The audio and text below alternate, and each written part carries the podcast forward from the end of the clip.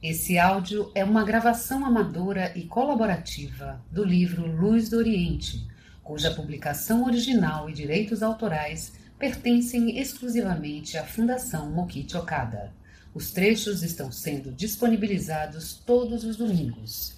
Para ouvir os demais áudios já gravados, acesse o link da descrição. Biografia de Meixo Sama Luz do Oriente, volume 2, capítulo 4 Chegou o dia 15 de junho. À medida que a consciência de Meixo Sama foi se abrindo, um pensamento começou a tomar forma definida. Relacionava-se à misteriosa bola de luz que havia em seu ventre e de cuja existência ele se conscientizara em 1926 pela revelação divina. Posteriormente, ele esclarecera que essa bola de luz era a fonte da luz da salvação mais de 20 anos depois, no dia 15 de junho de 1950, Meixo Sama apreendeu que o espírito do Supremo Deus havia se assentado nela. Na tarde daquele dia, ele foi transferido para o presídio de Shizuoka. No dia seguinte, amanheceu sem apetite e só à tarde conseguiu tomar um copo de leite que achou delicioso. Segundo o mestre, escreveu mais tarde, esse acontecimento expressava que o mundo espiritual que habitava a bola de luz estava se desenvolvendo, tal como um recém-nascido que toma leite. A esse respeito, no artigo intitulado Um Mistério, ele disse: À medida que o Espírito de Deus for crescendo e se tornando adulto, a bola de luz irá aumentando seu brilho e no futuro manifestará uma virtude extraordinária. Até essa época de perseguição religiosa, Meixo Sama viera desenvolvendo atividade de salvação de acordo com a orientação de Deus. Entretanto, após o fato misterioso ocorrido quando ele estava preso, houve uma grande mudança na sua qualificação divina. Assim, a bola de luz, ganhando maior plenitude, passou a manifestar uma força ainda maior do que então. Ao mesmo tempo, a relação entre Deus e ele tornou-se mais direta e inseparável. Deus passou a manejá-lo livremente. Por isso, tudo aquilo que se realiza de acordo com a orientação de Meixo Sama é em suma a vontade de Deus, a sua providência. Pois desse acontecimento ele tomou profunda consciência de que atingira o estado de união com Deus. Assim, esse fato de extrema importância dentro da providência divina aconteceu secretamente dentro da prisão, quando não havia nenhum discípulo sequer ao lado do Mestre. Essa perseguição religiosa, em que o próprio Meixo Sama foi humilhado, tornou-se um caso inesquecível para a Igreja a vacilação dos fiéis foi grande e a difusão, que havia se desenvolvido de forma impetuosa, estacionou por algum tempo. Entretanto, se pensarmos que, em meio dessa grande dificuldade, Micho Sama se conscientizou da elevação de sua própria qualificação divina, veremos que tudo não passou de um plano misterioso baseado na providência divina. O grandioso Deus, para realizar ocultamente uma obra misteriosa, escolheu a cela de uma prisão. Após ter sido libertado, Meixo Sama afastou-se de suas atividades por uns tempos e foi descansar em Hakone para recuperar-se da fraqueza mental e física em que se encontrava.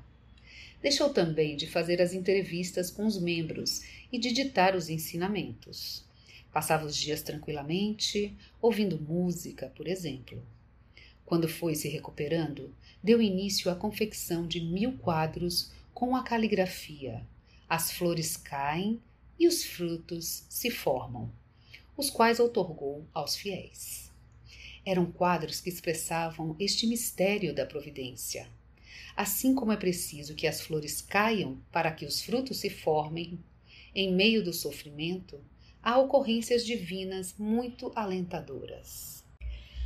Depois que Inoue, o secretário de Meishu Sama, foi preso no dia 8 de maio de 1950, data em que teve início a perseguição religiosa, quem ficou no seu lugar foi Teruaki Kawai, que mais tarde se tornou presidente da igreja.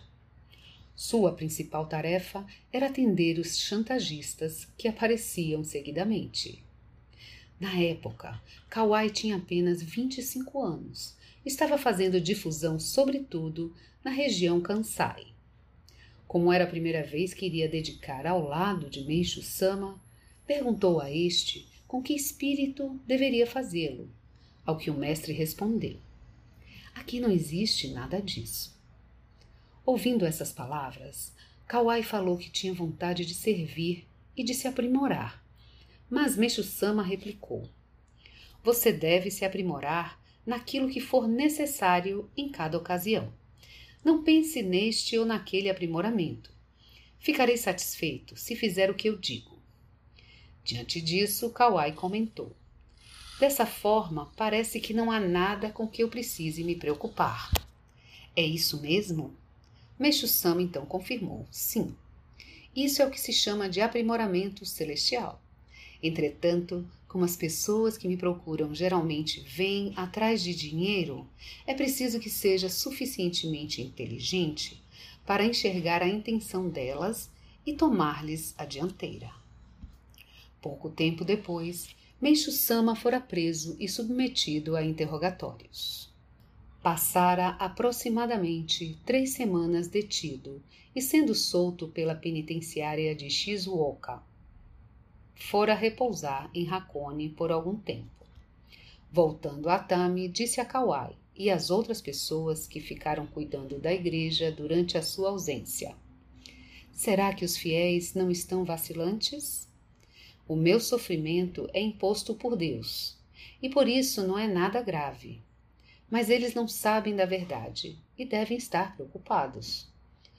Ouvindo essas palavras, todos ficaram comovidos com o amor do Mestre, que, embora ainda enfraquecido, preocupava-se com os fiéis.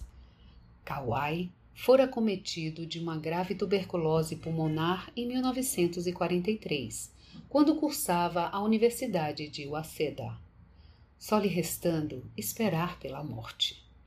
Entretanto, recebendo de Oreiko Isai Nakashima, pouco a pouco recuperara a saúde e, em contato com os ensinamentos de Meishu Sama, despertara para um novo mundo e decidira oferecer sua vida exclusivamente à obra divina. Na ocasião em que foi dedicar ao lado do Mestre, em 1950, na ocasião em que foi dedicar ao lado do Mestre, em 1950, ocupava o cargo de responsável da filial Tiokoshin, ligada à igreja Tengoku. Quando aquele ainda estava vivo, Kawai dedicava-se à difusão na região Kansai. Depois tornou-se um dos diretores da igreja. Mais tarde, após o falecimento de Meishu Sama, ocupou o cargo de presidente do conselho administrativo e, em seguida, o de presidente da igreja. Sentença e reforma da organização. A acusação de Meishu Sama, de Shibui, de Inoue e de Kaneko foi definida no dia 12 de julho de 1950. Meishu Sama foi acusado de infração da lei dos assuntos econômicos e de suborno. Por ocasião da grande investigação do dia 8 de maio, alegando algumas infrações legais, a promotoria determinou a prisão dos diretores da igreja e, com base na sua confissão, mandou prender também Meixo Sama. Fundamentada numa confissão feita sob severa pressão, elaborou uma acusação de suborno a autoridades públicas.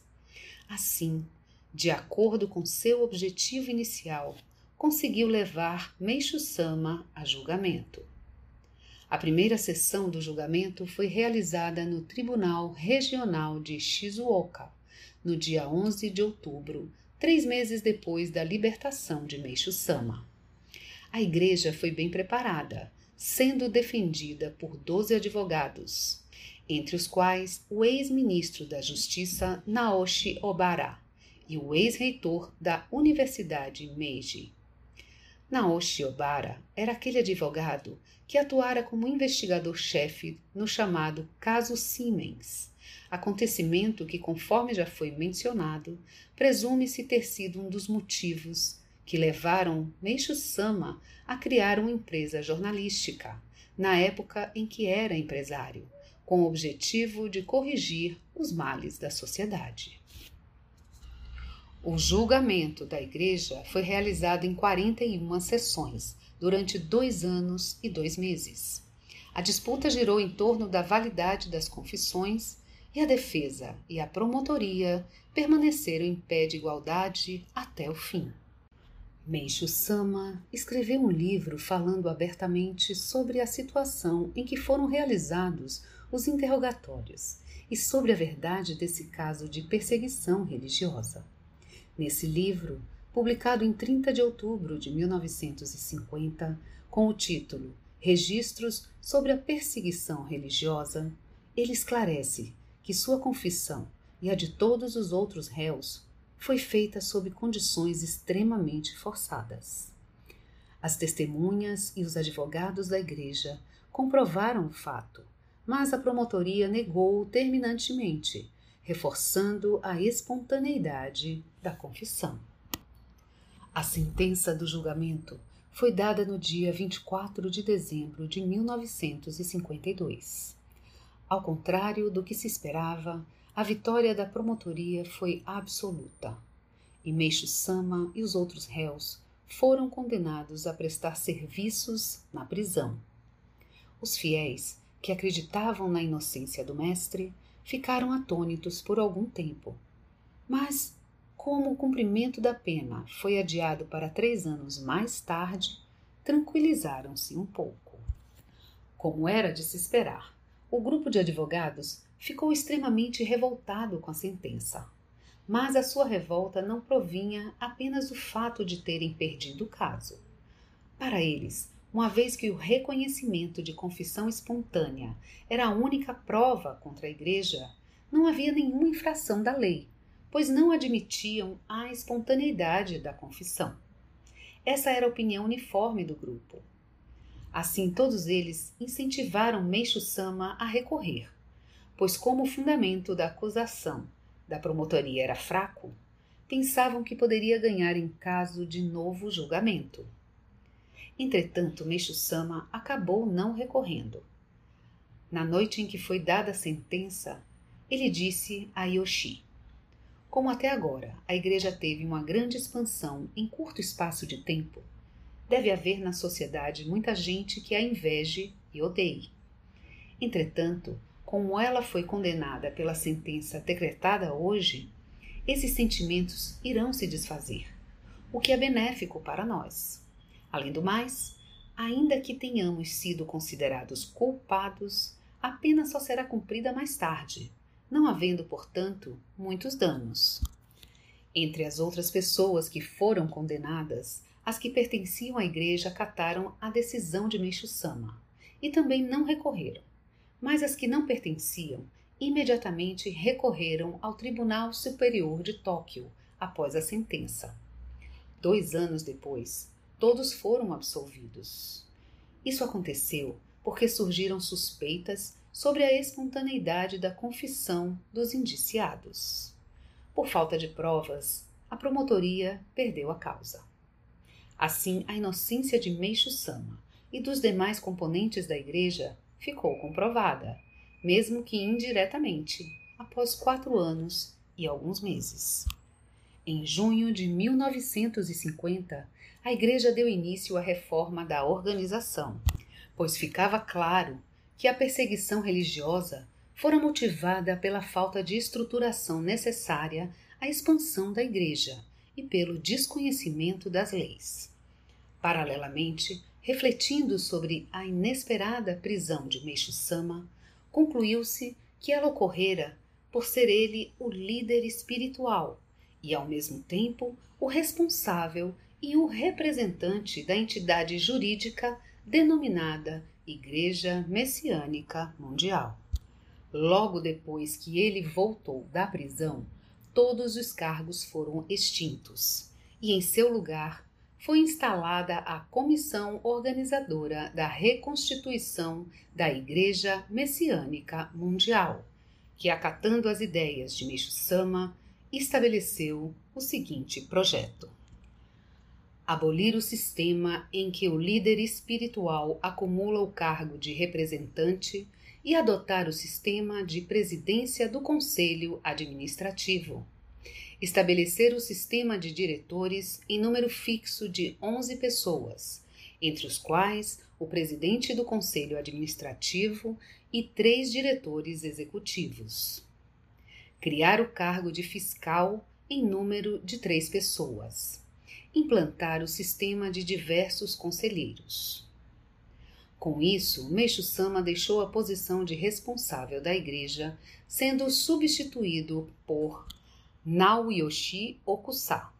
Assim foi organizado um sistema em que todas as responsabilidades burocráticas ficavam ao encargo dos fiéis.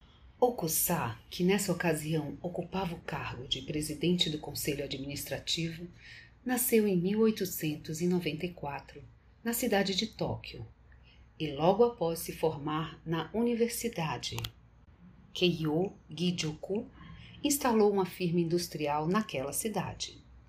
Em seguida, organizou empresas de mineração e comércio, manifestando desde jovem seus talentos empresariais.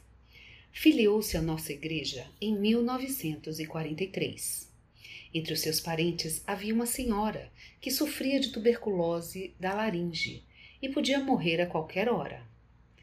Com Jorei, ministrado por Meixo Sama, ela viveu mais dois ou três anos. Atraído por esse fato, Okusa procurou Isai Nakajima. E depois da conversa que manteve com ele durante uma noite inteira, resolveu tornar-se fiel. Alguns anos mais tarde, Okusa encarregou-se de tarefas importantes na obra divina. Após o término da Segunda Guerra Mundial, a igreja teve uma rápida expansão mas seu relacionamento com a sociedade era muito pequeno. Então, utilizando-se de sua vivência, ele apresentava a Meixo Sama indivíduos que podiam ser úteis à organização e às vezes servia-lhe de consultor na parte administrativa. Além de se sentir atraído pela personalidade de Meixo Sama, era grande a sua admiração pelo ideal que ele alimentava, de modo que, após organizar suas empresas, seguiu o caminho da dedicação à obra divina como um dos componentes da sede da igreja. Okusa tinha uma natureza quieta e era de pouca conversa. Todavia, graças à sua fidelidade e honestidade, gozava da inteira confiança de Meishu Sama e das pessoas em geral especialmente depois que se tornou presidente do Conselho Administrativo em 1950, contribuiu para a expansão da Igreja como responsável pelos assuntos burocráticos, tendo servido a Meixo Sama com muita devoção. Anos depois da ascensão deste, numa época em que a Igreja passou por sérias dificuldades, Okusá prestou grande ajuda à segunda líder espiritual, desenvolvendo um trabalho muito valioso como sustentáculo da obra divina. Veio a falecer aos 73 anos no dia 12 de junho de 1968. O conteúdo da reformulação dos órgãos da Igreja foi anunciado por, pelo próprio Meixo Sama no jornal Eiko de 23 de agosto de 1950 o jornal Kyusei, cuja publicação havia sido interrompida desde a prisão de Meishu Sama, voltava a ser editado. Agora sob aquele nome, e na primeira página foi publicado um artigo sobre a reforma em questão, intitulado A respeito da volta do nosso jornal. Nesse artigo, Meixo Sama explicava que a perseguição sofrida pela Igreja representava uma profunda bênção de Deus para polir o seu espírito. Estendia o assunto à Guerra da Coreia, eclodida uma semana depois que ele saíra da prisão, e confrontando-a com o que lhe acontecera, advertia que estava se iniciando uma purificação de escala mundial. Assim, com base no significado da providência divina, ficava esclarecido que, por trás daquela reforma, havia um profundo cuidado de Deus.